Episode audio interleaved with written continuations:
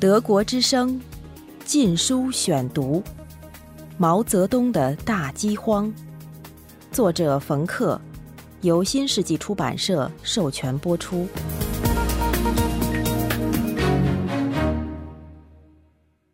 第三十一节：事故。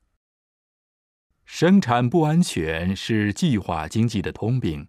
尽管有详尽的劳动立法和细密的操作规程，从提供保护性服装到确定照明标准等等，工会、妇联、共青团、卫生部和劳动部等都得派员定期到车间巡视安全生产状况和工人的生活条件。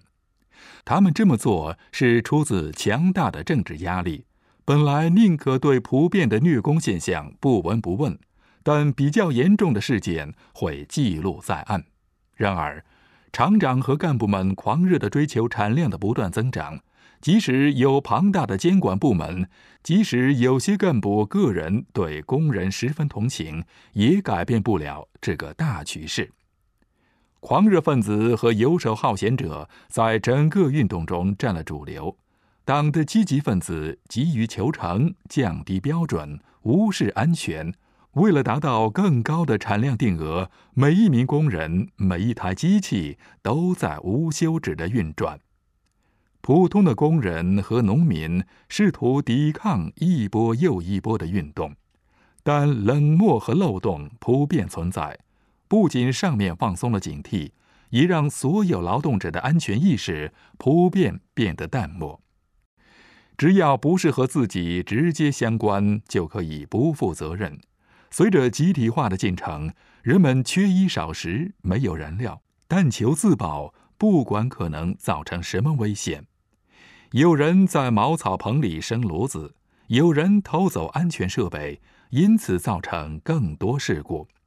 疲劳作业使情况更糟，工人们在炉旁或车床边上睡觉。这种情况背后潜藏着一个简单而令人毛骨悚然的比较：厂长如果完不成生产指标，就会被撤职；但违反生产安全，不过是被训斥一顿了事。生命不值钱，而安装安全设备或者执行劳动法得花很多钱。说到底，为了更好的未来，死几个人。算得了什么？我们前面已经看到，外交部长陈毅将大跃进比作一场战争，态度十分坚定，认为生产事故不能阻挡革命向前。他满不在乎地说：“算不了什么。”以火灾为例，公安部估计，一九五八年大跃进开始的那一年，共有大约七千场火灾，吞噬了一亿元财物。造成巨大损失的原因是缺少灭火设备。过去，大部分消防龙头、水泵、灭火器、洒水车等等是从国外进口的，但后来号召自力更生，停止从国外采购。然而，到一九五八年底，生产此类设备的八十家国营工厂纷纷倒闭，只剩下七家。一些地方火灾发生时，消防员只能空着手，眼睁睁地看着火势蔓延，一筹莫展。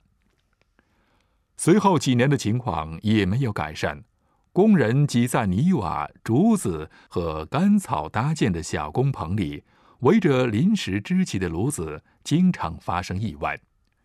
一九五九年南京的火灾多达上百起。有时候，人们从公社食堂偷偷溜出去自己烧饭，也容易引发火灾。有个女孩子在干燥天气烧了一堆火，风带起火星，引着了她的草棚，顿时熊熊燃烧，吞噬了生命和财物。在湖北荆门，有人在工程中踢倒了煤油灯，夺去了六十人的生命。应征修建灌溉工程的村民住在匆匆搭建的草房中，也经常发生火灾。有时是疲惫的工人撞倒油灯，有时是偷偷抽烟。没有可信数据表明死亡人数有多少，但仅在江西，仅一个月之内发生的二十四起事故，就造成一百三十九人被烧死或窒息而死。按照公安局的记录，一九五九年上半年，湖南每月大约有五十人丧生，平均每天十起火灾。生产事故有增无减，谁顾及安全，谁就是右倾保守主义。贵州省委估计，一九五九年初因事故丧生的人数是上年的十七倍，具体伤亡人数不清楚。调查者不愿提及死亡人数，为大跃进泼冷水。企业则照例隐瞒不报。毛泽东的秘书之一李锐曾在庐山会议上哀悼。他后来估计，一九五八年间特大生产事故达到五万起。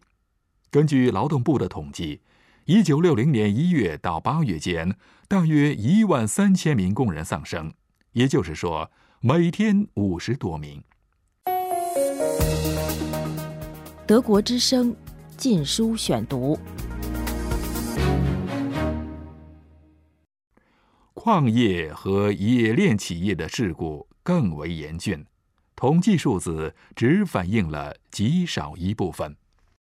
在唐山钢铁厂，一平方公里的地方拥挤地伫立着四十多台大型炼钢炉，然而。冷却池周围却没有任何防护，有工人滑倒，跌进沸腾的铁水里。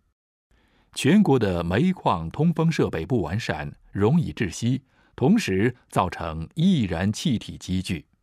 有时候电气设备不完善，爆出火花，引起瓦斯爆炸，对整个矿井造成破坏。另一类矿井事故是透水。采矿场维护很差，坍塌下来，矿工则被活埋。一九六二年三月，吉林通化八道江矿井发生爆炸，造成七十七人死亡。但最严重的事故发生在一九六零年五月九日的大同老白洞矿井，六百七十七名矿工丧生。小矿井也经常发生爆炸。但劳动部对此类事故根本不统计。据湖南一则报告所批评的，大跃进开始后，矿井事故每个季度都在增加。到一九五九年初，该省每天都有两名矿工在事故中丧生。南京的官塘煤矿是大跃进期间开工的，两周内发生了三起严重爆炸。同时还有若干起可以避免的事故，例如油灯从井筒跌落，不系安全带，毫无经验的工人不经正规培训就下井工作，有人甚至光着脚。若干年后，有人形容当时挖的矿井和巷道是一塌糊涂，完全不考虑当地的地质状况。矿井是工人死亡率最高的地方，然而其他地方死亡人数也在增加。车间内充满污垢和杂物，通道里拥塞着无数人清扫的垃圾和废弃的零件，厂房里常年缺少照明、供暖和通风设备，工作环境相当危险。许多工人连制服都没有，更不用说劳保服装。为了追求高产，工人的安全被置之度外。从一九五八年开始，南京每个月都要发生一起重大生产事故，许多工厂都是大跃进期间匆匆上马，质量很差。有几次是整个房顶坍塌下来，将工人掩埋。公共交通方面同样糟糕，司机没有经验，车船超载。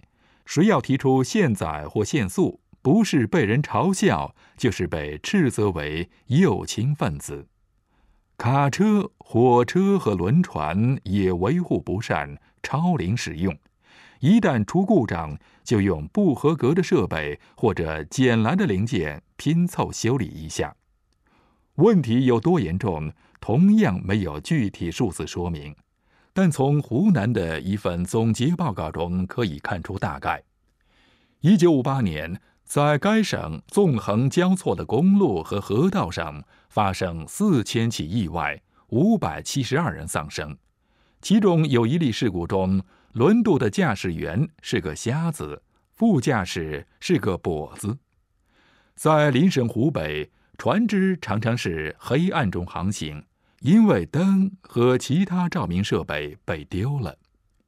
一九六零年八月，在武汉马仓湖。一艘没有配备任何安全设备的超载客船起火，二十名乘客溺水身亡。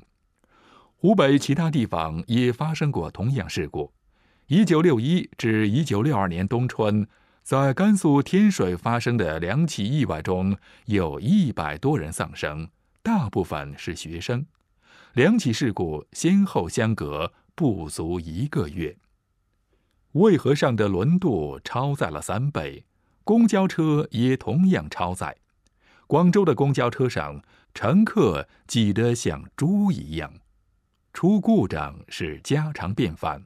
成群的客人在车站外过夜，一等好几天，重大车祸也经常发生。火车事故没有那么频繁，但随着饥荒的恶化，列车车厢也变成了危险的交通工具。一九六一年一月，数九寒天，人们挤在车厢中被运往甘肃农村，出现引擎故障或燃料用尽，晚点达三十小时。列车上不提供食物或水，车厢里到处是粪尿，乘客一批批饿死。如果出现列车线路拥堵，乘客就被扔在车站，无人理睬。在兰州。